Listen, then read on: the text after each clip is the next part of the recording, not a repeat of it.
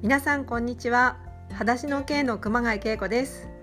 この度めでたくポッドキャストを始めました。イエーイ！パチパチパチパチ。タイトルはタイトルは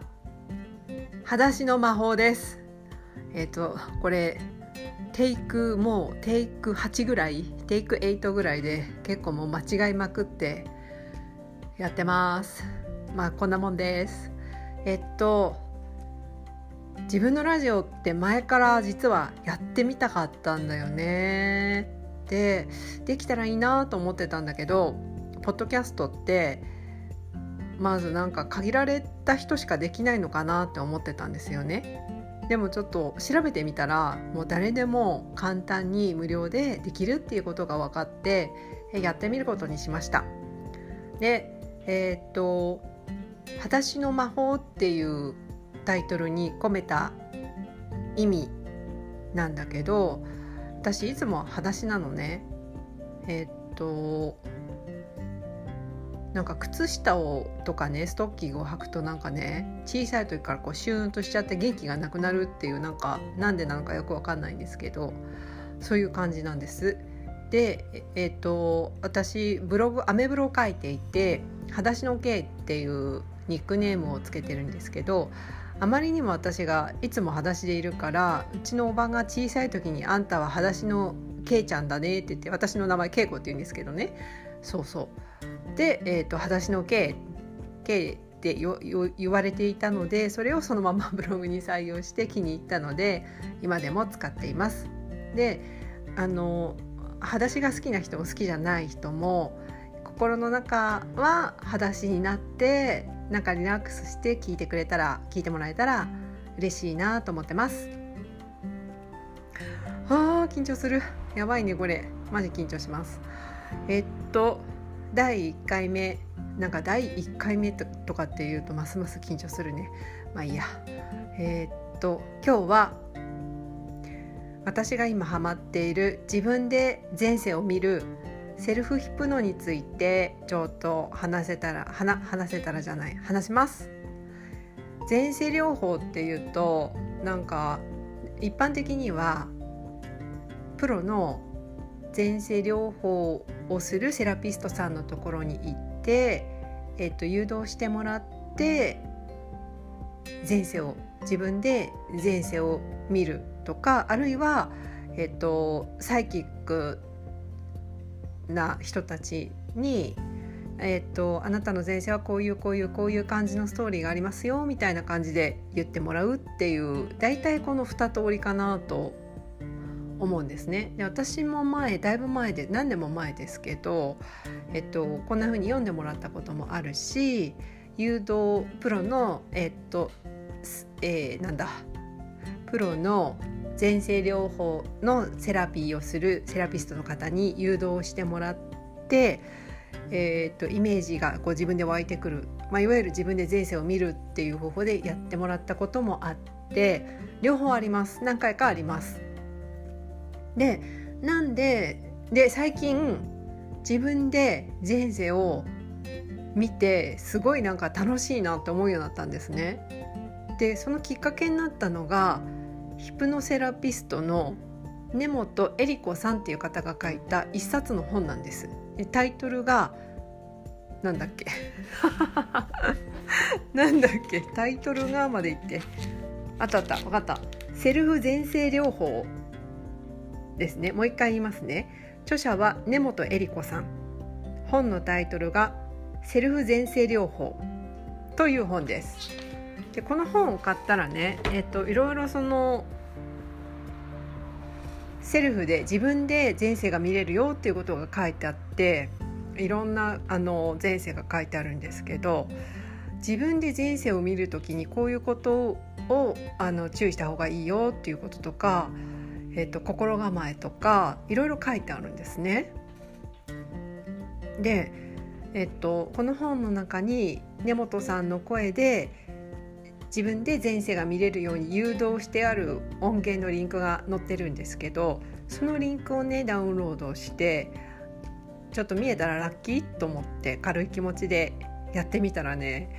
なんかねもうガンガンに見えるっていうか分かるっていうかねっていう感じですごいもう面白くてもう毎朝、ん、やって今日何日目だろう？26日目ぐらいになってます。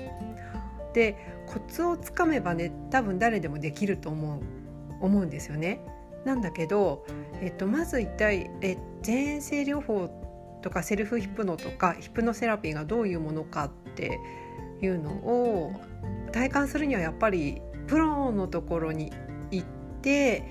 えっと、誘導してもらいながら受けるっていうのが私は一番いいと思います。なぜかっていうと体感がつかめるからね。でこんな感じかって思うのを何回か繰り返してるうちに多分勘どころみたいなのが分かってきてあこれ自分でもできるんじゃないかなっていうふうになってくるんじゃないかな。まあ分かんないけど少なくとも私はそうだったんですね。そうそう。そう。それで見始めたらもう本当に面白いのがね何が面白いって自分が普段あの例えばここの国に興味があるとかこのこの時代のこの歴史のこのエピソードに興味があるとかそういうのも全く関係なしにその時一番自分に必要な、ストーリーが湧いてくるっていうのがすごく面白い。で全く分かんないとか知識がないことが湧いてくることもあるんだけどそれをね後でネットで調べたりすると本当にそのヒプノで見えたり分かったりしたその時代とか、えっと、その出来事が例えば年代が合ってるとか、えっと、例えば1900年代のロシアの、えクリミア地方の、えっと、こういう階級の例えば例えば農村で働いている女性はこういう服装をしていたみたいなのがヒプノで見えたとしますね。そうすると調べてみると本当にそういう服だったっていうことが分かったりとかねっていうことがあるからなんかそこがねめちゃくちゃ面白いんですよね。そうそうまあものすごくなんかなんだろう毎日プチトリップみたいな感じでやってます。でもちろんあの根本さんの本にも書いてあるんだけど前世療法とかヒプノで大事なのっていうのはその自分のその時の、えっと、過去過去の自分の感情を味わうっていうことがとっても、まあ、一番大事だっていうことを書いていらっしゃっていやそれは本当にその通りだなと思うんですね。ただなんかその場面だけ、まあ、見るのもすごく面白いんだけどやっぱりその感情を味わうっていうかあああの時こういう時代に生きていた自分はこういう気持ちだったんだっていうのを味わうとなんだろうこれねすごい不思議なんですけどそれが、えっと、今の自分の抱えてるテーマだったり取り組んでいることだったりに大体っていうかまあほぼ100%多分全部だと思うんですけど結びついてるんですよね。それが何かとかなんかどういうテーマなのかっていうの分かんないこともあるんだけどまあ分かんない時は分かんないままに 私はしてます。まあ後で分かるかなっていうこともあると思うんでね。なのでえっとそうそう。あの自分で前世を見るっていうのは私すごく楽しいなと思うし何よりなんか自分でこう答え合わせができるっていうのをすごくワクワクする。っていうのもあるし、まあ、飽きるまでやってみようかなと思ってます。はあ緊張した。まあ第1回目はこんな感じです。えー、好きな人やってみてください。ただあそうそう一つだけねあのー、これもその本にも書いてあるし私自身もそうだなと思うんだけどセルフでやる、まあ、つまり自分で見るっていうことは全てえっと、自分でその責任を負うって言ったらちょっと重たいんだけどえっとうん何て言ったらいいのかな。その自分で前世を見て、えっと、感情が動かされた結果例えばすごい落ち込んだとかなんか例えばもうすごいもう食欲もなくなったとか体調が良くなくなっちゃったとかもしかしたらそういうこともあるかもしれない。だけどそういうことも含めて自分でやるっていうことは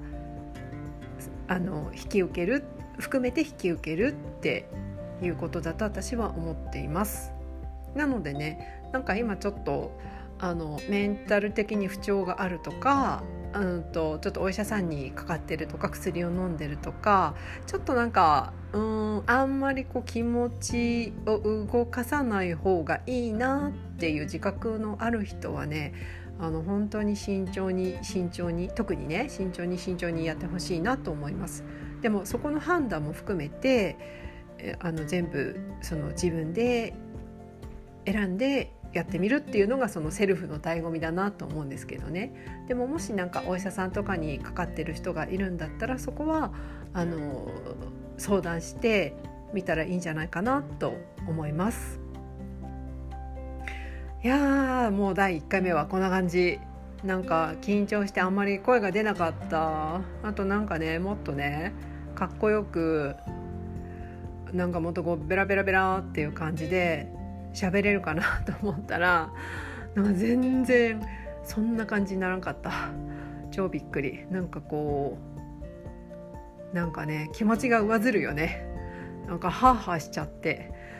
はあみたいな感じになっちゃったのでこれで終わります。